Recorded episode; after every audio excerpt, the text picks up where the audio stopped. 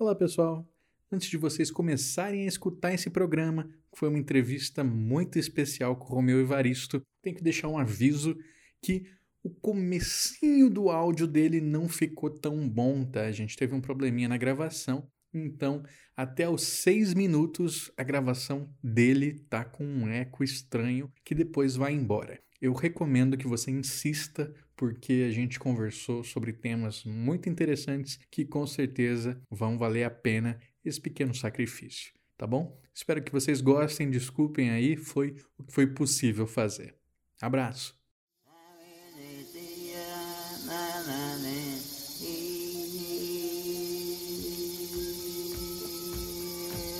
Poranduba. Poranduba. Poranduba. Poranduba. Poranduba. Poranduba.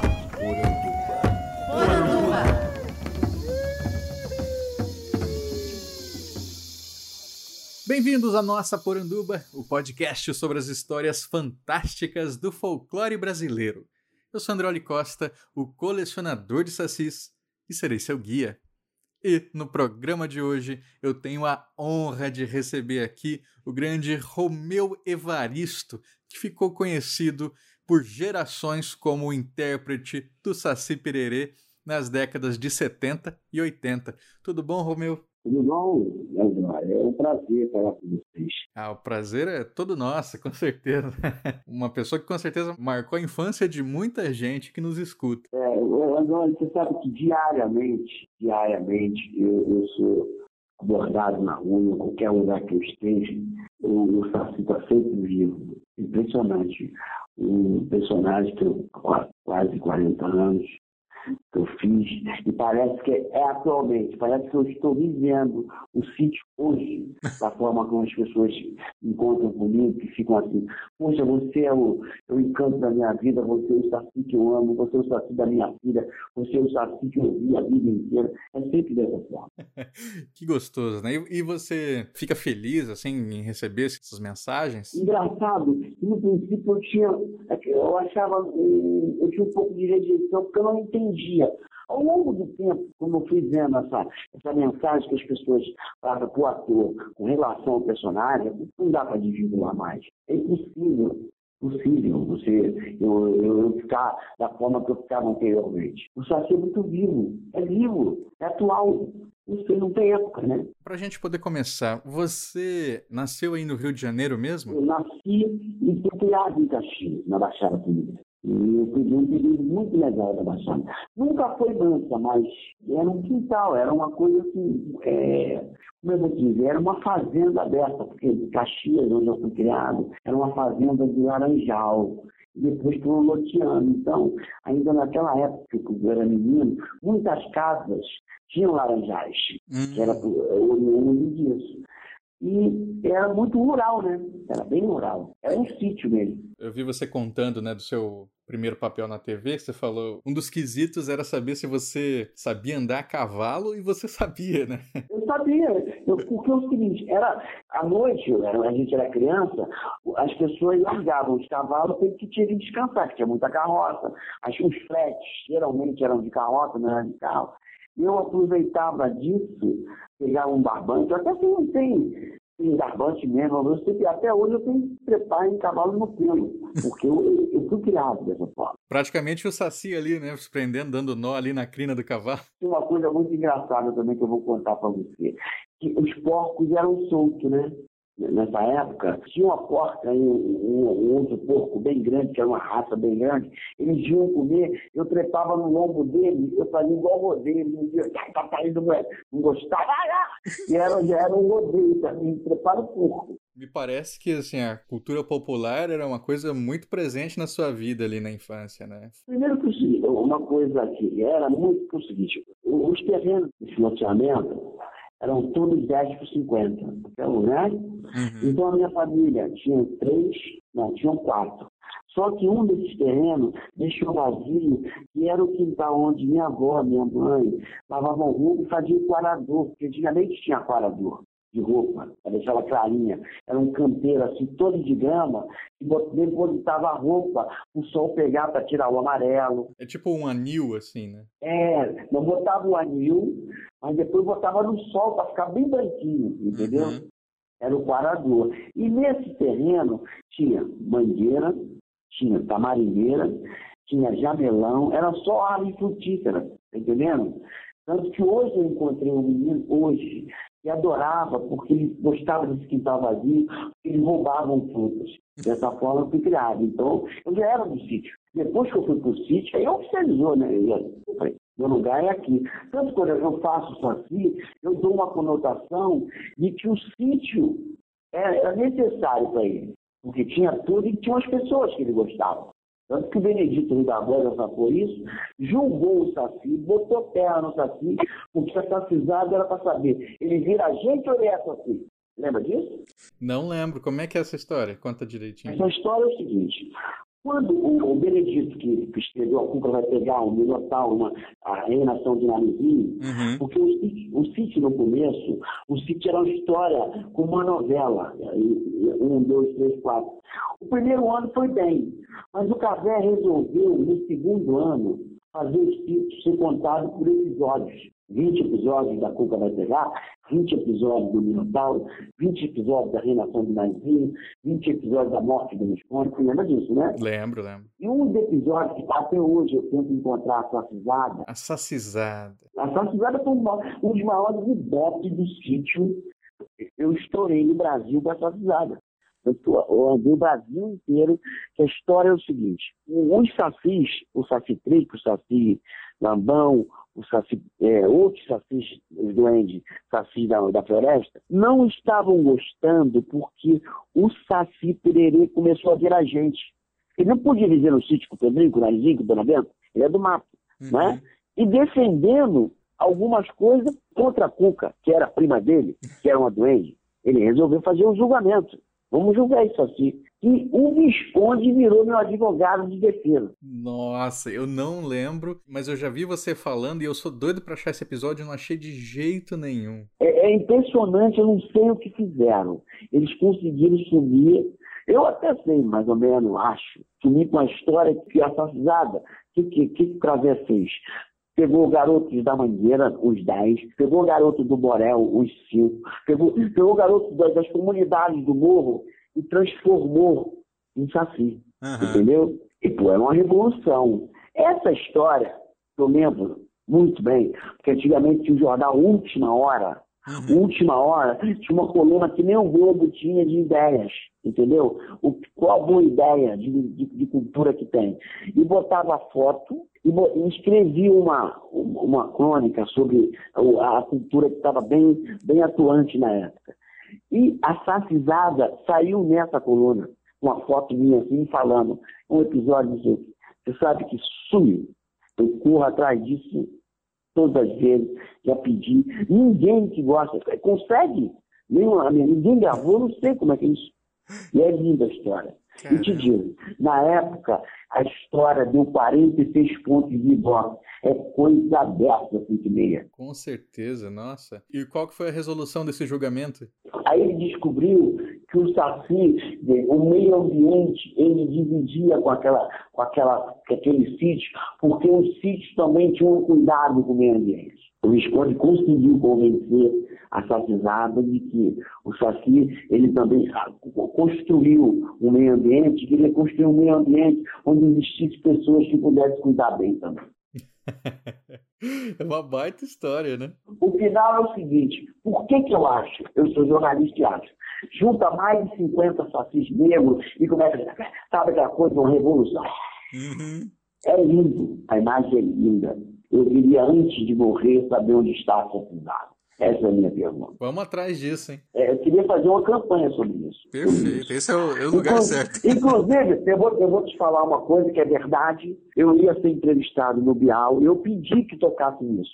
E vou falar porque eu não tenho mais idade de esconder essa uhum. coisa. Cancelaram a reportagem porque não acharam necessário, não sei o quê. Falaram, não, é. Então, hoje, como eu estou sendo, vou jogar ao Brasil para falar disso aqui, é a hora jornalisticamente de eu falar o que merece o episódio que foi. Puxa, perfeito.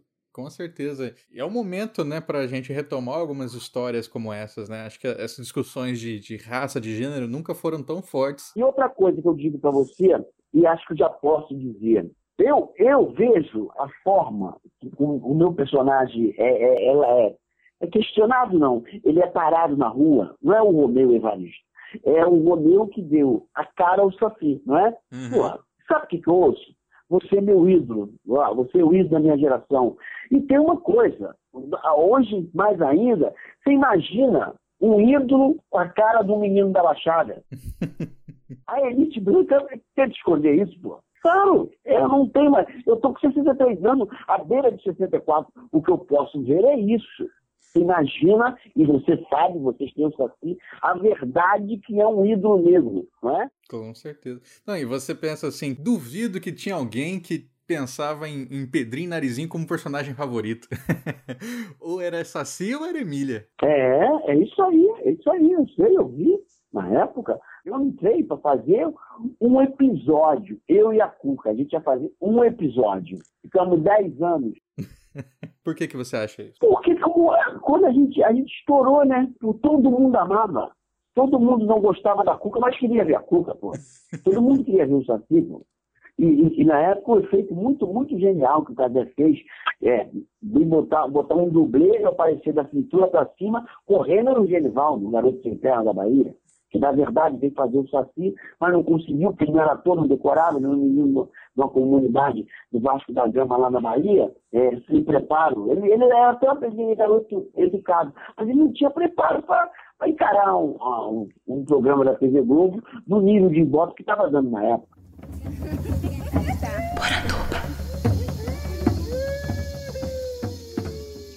Vamos explicar para os ouvintes direito, né?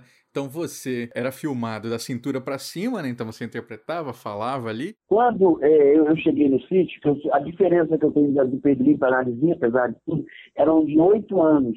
Quase uma geração da Narizinha e do Pedrinho. Você tinha quantos anos? Eu tinha 17 para 18, eles tinham 10 para 11, entendeu? Era assim, era eles eram novinhos. A diferença era isso. Então, quando eu cheguei, botava um banquinho e me filmava. Depois, eles foram crescendo, eu ficava numa perna só para dar a, a, a, conotação de que eu tinha, esperava, né? Ficava naquele equilíbrio e me filmava. Quando parava, quando terminava de gravar no plano americano, correndo e botava o garoto de costa assim. Aí ninguém dizia que eu não tinha perna, que tinha perna. Esse ator era o Genival dos Santos, né? Na Sacizada, ele fez. É, era o Saci Trix, Saci Lambão e Saci Martinta Pereira. Eram os cinco Sacis que tinham fala.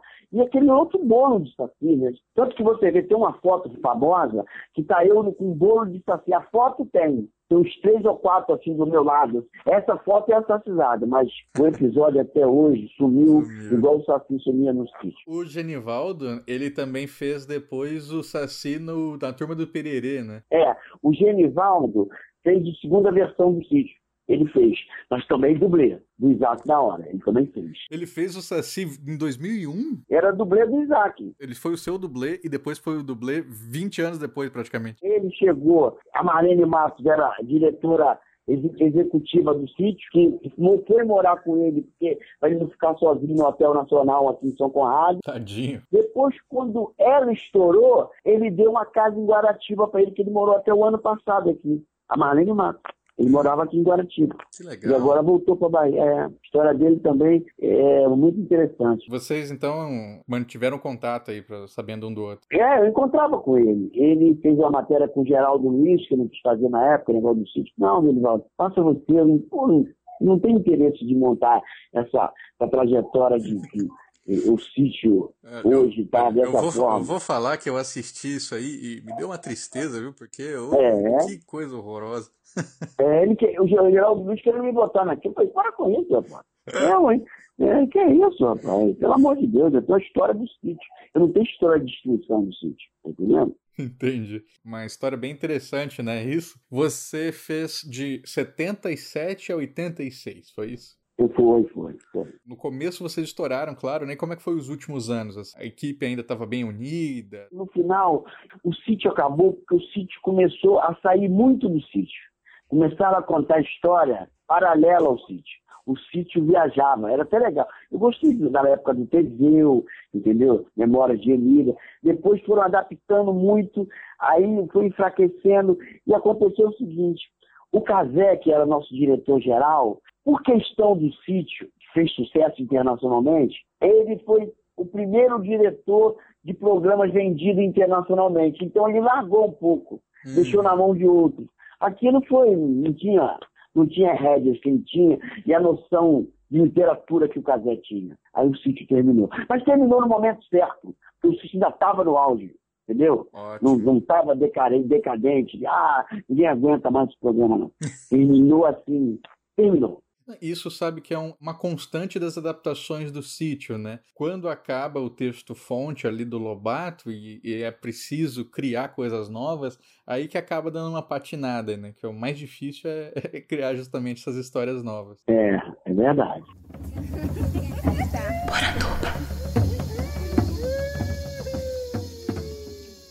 Pedir para os nossos ouvintes, né, mandarem perguntas e o nosso ouvinte Daniel Medina, ele queria saber é, você se baseou para criar o seu Saci só em orientação da direção, no texto do Lobato, em algum conhecimento folclórico que você já tinha de Saci? Como é que foi? A minha noção de Saci é porque eu tinha lido Monteiro Lobato, eu tenho a coleção de Monteiro Lobato. Uhum. Meu pai e minha mãe, na época, eles tinham noção de que você tinha que ler histórias infantis. E depois eu li a história do Neguinho do Pastoreiro. Eu li e tem uma outra coisa. Eu sou um ator de intuições, né? Eu tenho, desde criança, eu descobri que eu já era ator porque eu gostava de futebol. E todas as vezes que eu ia ao Maracanã ou um time que eu gostava, eu imitava esse jogador que eu gostava. Imitava corporalmente? Corporalmente, jogando o gesto, até hoje eu sei fazer. Então, a minha intuição foi porque eu lembro claramente, o texto no começo era assim, não era risada de assim, buá, buá, buá, sabe? E essa risada que eu não dou a toda hora do Saci, uma coisa que veio que até eu me assustei. Tá entendendo? Uhum. A risada que eu dou era uma coisa, que, pô, como é que surgiu isso? Num dia para outro, assim. E essa risada é famosíssima. E marcou as interpretações dos outros sacis também, né? É muito específica, né? Deu a risada, era ele, pô. Veio na hora ali, na interpretação. Dois dias que eu tinha gravado, no terceiro dia veio a risada. eu, não, eu, não, eu não, não me sentia bem, falar, buá, buá, buá. Entendeu? Eu falei, não é isso, não é isso, é risada. Uma vez eu, eu, eu, entrevistei o Isaac da hora também, ele falou que foi a, a mãe dele que falou, né? Olha, tem que tem que ter uma risada. Se é saci, tem que ter risada. Tinha risada antes, né? e aí ele teve que criar sua, sua versão, né, da gargalhada. É, a minha foi dessa forma. Eu não, eu não tinha referência de outros, entendeu? Uhum. É, acredito que a mãe dele, né, da minha idade mais ou menos, tinha referência do que eu tinha feito. E depois virou uma marca, né? Na verdade, é uma marca.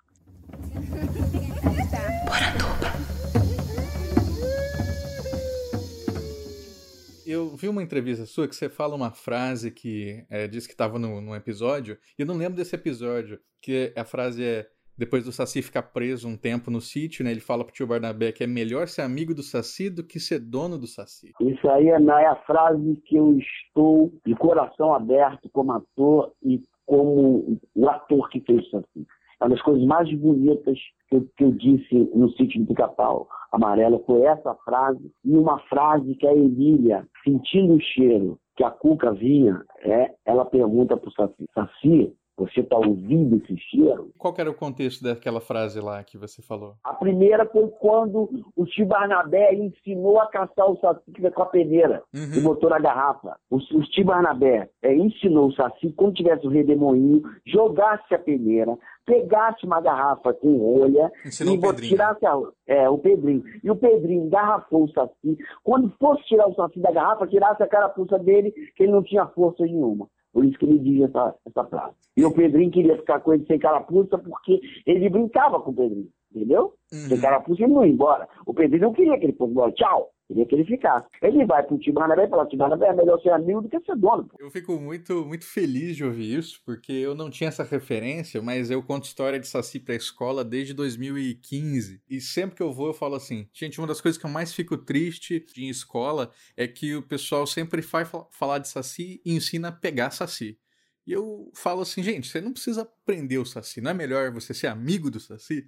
Não é melhor não obrigar ele a estar do seu lado, né, tirando a carapuça, e sim fazendo amizade para ele estar do seu lado porque ele quer? E isso é uma coisa que já vinha de antes, então, né? E era um roteiro, estava no roteiro, você que improvisou ali, o que, que aconteceu? Benedito é uma pessoa que ele viveu aí no interior de São Paulo, eu acho que ele tinha noção. O Benedito foi o que mais impulsionou o sítio chegar, isso é verdade. Ele fez as melhores adaptações do sítio em relação a Monteiro Lobato. Benedito Rui Barbosa. Eu tiro o chapéu para ele. Apesar que tem, outros escritores, como Silvão Paese, como a Maria Carla Machado chegou a escrever um episódio, e tinha outros escritores, entendeu? Mas o, o Benedito era genial. Muito atual. Para você ter uma ideia, a gente já fez um programa aqui sobre uma exposição do Saci no Sesc, que deu um grande problema ali na divisão de diversidade, porque o Sesc falou: não posso fazer uma exposição com um bando de Saci preso em garrafa, eu quero Saci soltos. Porque essa é a mensagem que eu quero trazer. E isso para agora, 2018. Pensa, isso era 20, é, 30 anos atrás, já estava se falando de Saci livre.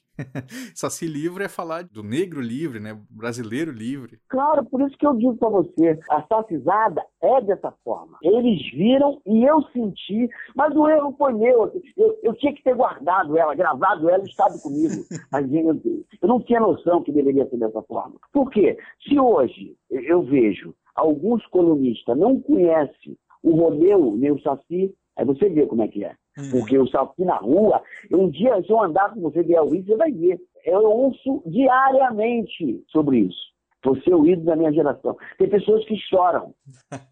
que eu não estou dizendo isso por questão de, ah, o meu, essa questão de ego. Eu tenho até personagens que eu gostei de fazer, até mais, mais divertido para mim. Entendeu? Uhum. Mas o Saci é, não tem como, não tem como. Falamos de raça, né? E a questão de racismo. Eu sei que muita gente já deve ter te perguntado sobre racismo em Monteiro Lobato, mas é, você, enquanto uma criança negra, quando leu Lobato pela primeira vez, é, foi uma coisa que te chamou a atenção? Ou naquela época não era uma preocupação, assim, de maneira geral? Eu tinha umas coisas realmente que eu sentia. Mas eu, eu, eu li José Luiz de Rego, os escritores da época, menino de engenho, eram tudo meio preconceituosos. Era a época, uhum. entendeu? Não estou defendendo, mas era uma época.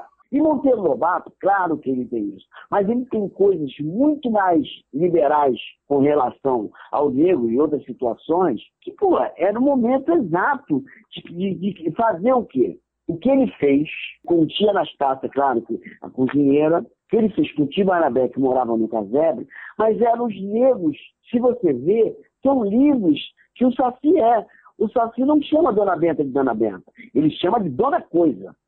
Ele, tu vê que o Saci não olha para ninguém, que eles falavam que faziam interpretação voante. E eu discuti depois, eles chegaram ao conceito, até Tunico aceitou. Tunico, o Saci não é gente, ele não tem que olhar no olho. Ele não tem que olhar no olho de ninguém. Hum. Ele não é gente. Ah, você faz uma interpretação voante. Aí eu digo mais uma vez, são coisas da minha concepção artística que veio, que vem. Meus personagens, todos eles eu posso falar, maior modesta, eu coloco alma. Eu não faço personagem sem alma. Muito bom, muito impactante. Isso transmite, né? Com certeza.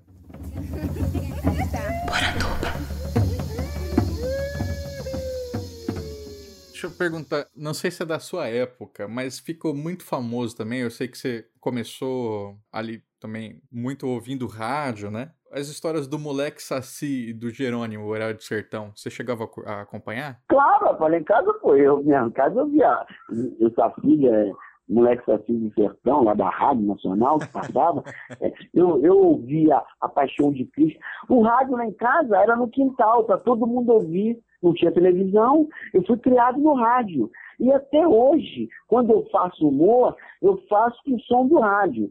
Com todo humor que eu faço, se você estiver na cozinha não vendo televisão, você vai saber o que é. Uhum. Entendeu? Por causa do rádio. O rádio, o rádio é minha formação, pô. Da minha família.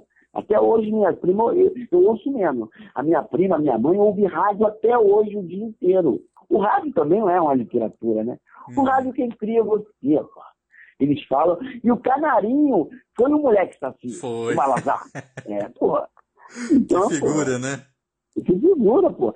Aí, eu vou te falar, ele, Samuel e a Jacira, como eu era jovem, eles eram negros, eles já tinham mais ou menos essa noção de preconceito, eles me abraçaram. Que legal. Vocês tiveram esse contato, então? Claro, claro. Ficamos muito tempo juntos, rapaz. Entendeu? O, se você ver, claro que na literatura, o Tipanabé é meio avô do Saci, pô.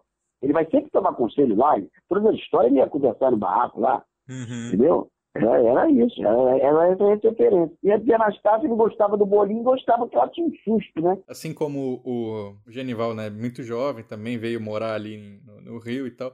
Você também, de repente, começou a entrar num outro mundo, né, sendo ator. Você olha só, você vê. Tanto que um espaço, eu, eu, eu, depois, com, quando eu cheguei no, no 80, em 79, em 79 eu fui para França. Ele- Eu jogava bola, né? Eles me viram no time dos artistas. Eu fui fazer uma série na França. Como assim? Eles te viram jogando bola e te chamaram pra uma série? É porque é o seguinte, eu fiz sucesso a dessa, né? 77, 78, 78. Sim. Quando chegou em 79, a, a, a, não, 70 e pouco, já tinha um time de futebol de atores da Globo. Eu vi uma notícia desse. Lima Duarte, Nuno Léo Maia. eu fui para esse time. Eu rodei o Brasil inteiro com esse time. E nisso, como eu, eu era um garoto que gostava de bola, que pensava que o meu futuro era, ser jogador, os franceses fizeram uma série aqui no Brasil chamada Salud Champion e depois ia para Paris e para a Europa. E um, um ator amigo meu falou assim: Ô meu, vai ter uma série que eles querem um ator que jogue bola. E eu te indiquei. Aí eu fui. Quando eu fui lá, tinha um jogador do, do, do Botafogo um jogador do Flamengo. Eu fiz o teste primeiro dia, segundo. No terceiro eu estava estudando, eu falei pro diretor assim, olha só, eu não eu sou ator, não sou jogador. Você tem que me escolher porque eu estou estudando, tá, essa coisa de teste, assim, quem passou foi você, quem vai é você. eu fui. A Neuza Borges era minha mãe aqui no Chapéu Mangueira, no, numa comunidade do Leme, e eu faço essa série lindíssima, que, que me projetou nacional, internacionalmente. Você foi pra França, um garoto aí da Baixada, né? O Caselli liberou. Aí, nesse episódio, se você ver, fica um espaço do sítio que o, o Saci não está. Foi o período que eu estava. Hum. Eu voltei e voltei pro sítio. e como é que foi, assim, é, chegar na Europa, de repente? Olha só, eu tenho uma coisa muito engraçada. né? Ficar um ano e pouco na Europa, sou garoto, criado na Baixada, é. Além, não dá para não dá para ter um sonho. É além de um sonho, né? É além de um sonho. E tem uma coisa muito marcante para mim. Eu, eu filmando, eu fui de uma cidade, saí de Paris fui para Valenciennes, porque ele jogava num time chamado Valenciennes, que é encostado de Bruxelas, na Bélgica, uma, uma cidade quase na, na, na, na Bélgica. E quando eu chego lá, eu, eu, eu filmaria é, um dia depois, que eu fui a um restaurante, estava muito frio. O primeiro impacto que eu tive, quando eu cheguei no restaurante eu com sobretudo, tinha uma pessoa para tirar meu sobretudo, pegar meu chapéu, meu cachecol. Eu falei, meu Deus, era um sonho. O impacto foi a volta. Quando eu voltei desse ano e pouco da França, do série, que eu entrei em Caxias, que eu sempre gostei de ir ao cinema, que eu olhei um cinema chamado River, eu falei, gente, aí que eu entrei em choque, assim.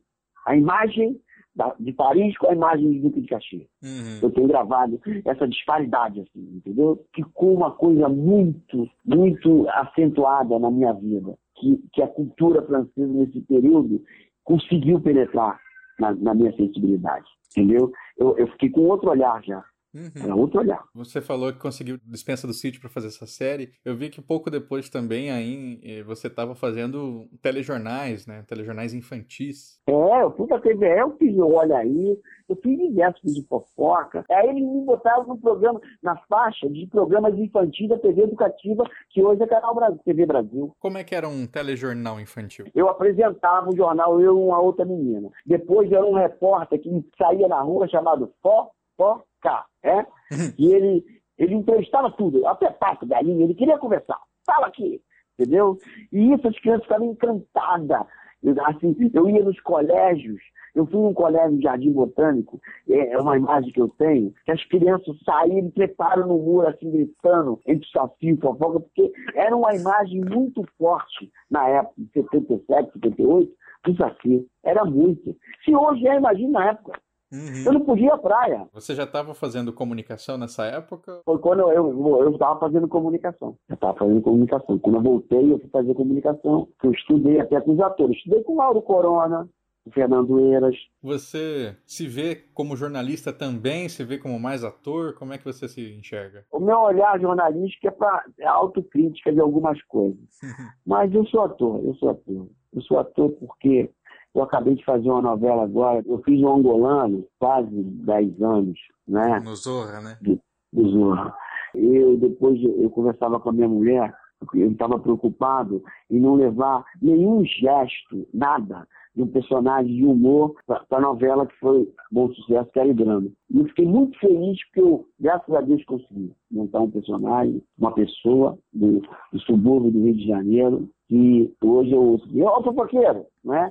Então eu consegui fazer. E Bom Sucesso também eu fez uma homenagem para o sítio, né? Com você e a Cuca. A Estela Freitas. Como é que foi essa experiência? Pô, olha só, é uma experiência muito legal porque a gente estava quase esse tempo todo, nós nunca trabalhamos juntos. Uhum. Mas eu falava para a Estela, Estela, não vamos sofrer, vamos fazer. Vamos fazer esse personagem pequeno, mas vamos fazer com dignidade e com alma que eu estou dizendo para você.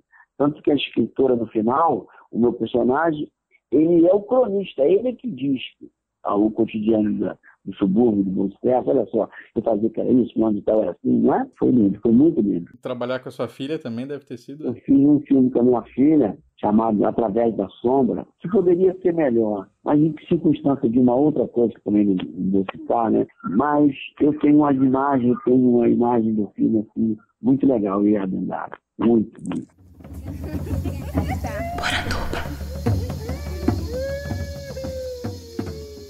uma coisa aqui que ficou para trás, que é sobre a sua relação com cultura, com samba também é muito forte, né? Eu vi que você compôs já samba enredo, você casou na Mangueira. Mas a Mangueira aquilo foi, foi fake news, eu não casei na Mangueira, sempre foi uma brincadeira que ah, é? fez. É, que nem que eu casasse na Mangueira, entendeu? Não, minha, minha, nunca casei na Mangueira. Ah, não? Aquilo, mas, não, não, casei na Mangueira nada. Aquilo foi uma brincadeira que as pessoas na época, entendeu? Mas samba é uma coisa que minha família teve escola de samba, né? Você vê que a vida é dessa forma.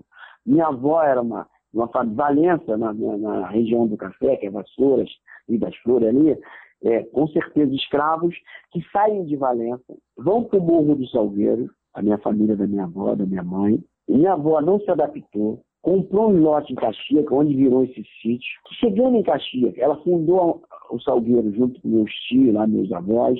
E como elas gostavam do samba, foram para Caxias e montaram uma escola chamada Capricho do Centenário. Que de Caxias tinham quatro escolas, era Capricho do Centenário, União do Centenário, que foi uma briga da família que fizeram união, Cartolinha e Vila. Essa junção de quatro escolas, depois que virou a atual Grande Rio. É, são três cores por causa disso. O verde é do capricho, o vermelho é da, da vila, entendeu? E o cartolinha ficou com branco, porque o cartolinha era branco e dourado. Caramba. As outras era branco e, branco e azul, branco e vermelho. Como é que você começou a escrever samba? Porque é o seguinte, eu ia com os 7, 8 anos, ia com os ensaios e via. Eu tenho samba que até hoje, daquela época, eu tenho decorado na minha cabeça.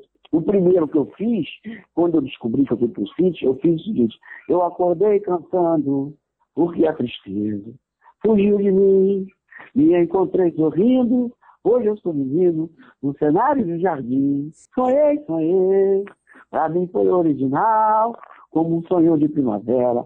Eu encantei uma galera como um dia de carnaval. Foi o primeiro, era a história do sítio. que lindo, que lindo. É, poxa, chegou a gravar? Não cheguei a gravar. Quem gostava do meu samba era falecida Emílio Santiago. Mas Oh. eu vou, já tem o Pilar, que é um diretor, já gostou. Eu, eu tenho certeza, antes de partir pro papai, eu vou gravar meu samba. Eu tenho certeza. Perfeito. Romeu, é, últimas palavras então. Queria que você contasse pra gente quais são os seus próximos projetos, se você já tem né, algum projeto ou quer dar uma descansada. É, agora, o que, que você está planejando? Olha só, eu vou dar uma descansada. Eu tenho um projeto é, que é, eu, como eu gosto de cantar e sei o samba enredo, eu tenho um projeto de eu é, rodar o Brasil, ou seja, cantando samba, contando histórias. Eu já posso contar histórias. Eu não sou o Tibarnabé, eu estou ficando Tibarnabé. Então, já que a literatura, eles querem esconder a literatura ou acabar com a literatura, uhum. a literatura não acaba, porque a literatura está na respiração do ser humano. Então, quando o governo pensa em acabar com a literatura, ele está iniciando ou deixando muito mais grandiosamente a literatura nesse mundo em que as nuvens chovem a cada momento e a cada lugar no coração de quem ama ler livros. Com certeza. Você quer escrever, então? Eu tenho, eu vou fazer um livro de contos marginais, já tenho. Estou esperando o momento exato. Eu tenho, claro. Eu tenho que deixar, a parte de vídeo que eu tenho, eu tenho que documentar algumas coisas para minha história. Eu tenho que ter documentos. Eu vou deixar documentos, pô. Eu não quero deixar morrer agora. E livro é documento. Você está com quantos anos agora? Estou há 13 dias de fazer 64 anos. Olha aí, já deixa os parabéns aqui, tá? Ainda tem muita história pela frente. E outra coisa, aos 64 anos, como na numerologia 64 é 10, eu vou estar fazendo um ano esse ano no dia de carnaval, dia 25 de fevereiro. É carnaval! Você é Grande Rio? Eu sou a junção. Hoje eu sou os dois. Eu vou sair no Salgueiro esse ano. E tenho certeza que o Salgueiro vai fazer um grande desfile, é o primeiro palhaço negro do Brasil entendeu? E a história é lindíssima. E vamos nessa, né? Minha avó vai levantar lá e vai aplaudir o Salgueiro. Porra, que coisa linda.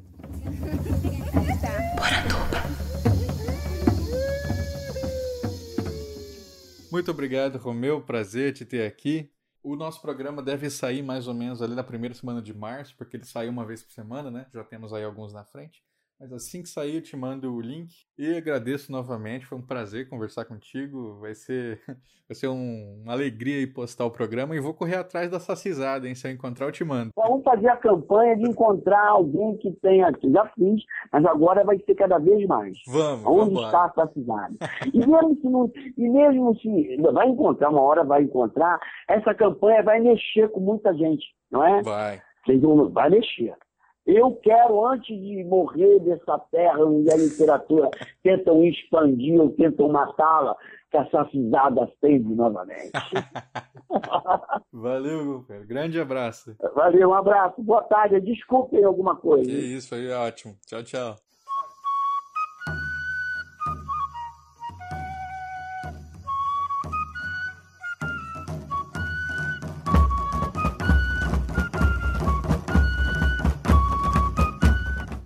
Gostou do programa?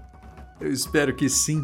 Se gostou mesmo, faça como os nossos queridos apoiadores que assinam mensalmente os planos do colecionador de sassis no padrim.com.br barra saci e no picpay.me barra colecionador de sacis. É graças a eles que nós nos mantemos aqui toda semana sempre falando de folclore. E é por isso que eu quero mandar um grande abraço para os nossos apoiadores da última semana, que são o Maurício da Fonte Filho, o Leandro Araújo e o Micael Meneghetti. Micael que pegou o plano de consultoria que dá direito a uma webconferência comigo todo mês para falar do seu projeto folclórico. É mais em conta do que fazer particular, hein? Fica a dica.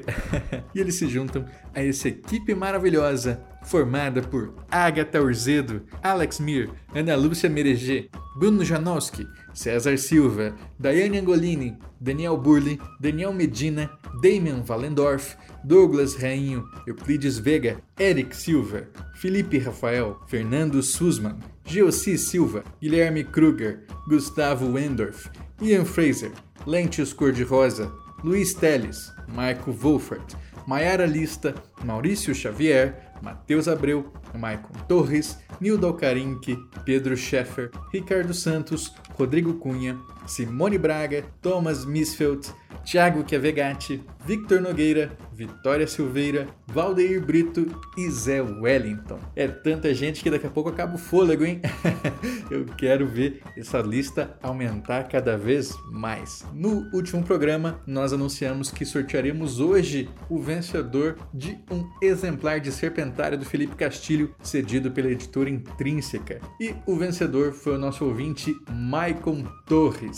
No mês que vem, nós vamos sortear mais um livro aqui no primeiro programa do mês. Dessa vez é cedido pelo nosso apoiador Zé Wellington, que é o livro Cangaço Overdrive, um quadrinho que ele roteirizou para a editora Draco. Se você apoiar a partir de R$ reais, vai estar concorrendo a esse quadrinho também. Esse podcast foi editado pelo nosso amigo Leonardo Tremesquim, do Mitografias, e produzido por mim, Andrioli Costa, o colecionador de sacis. Acesse colecionadordesacis.com.br. Um abraço e até a próxima. De tanto andar pelo mundo todo, aprendi coisas do fundo grande do que ver, do que não ver, do que vejo,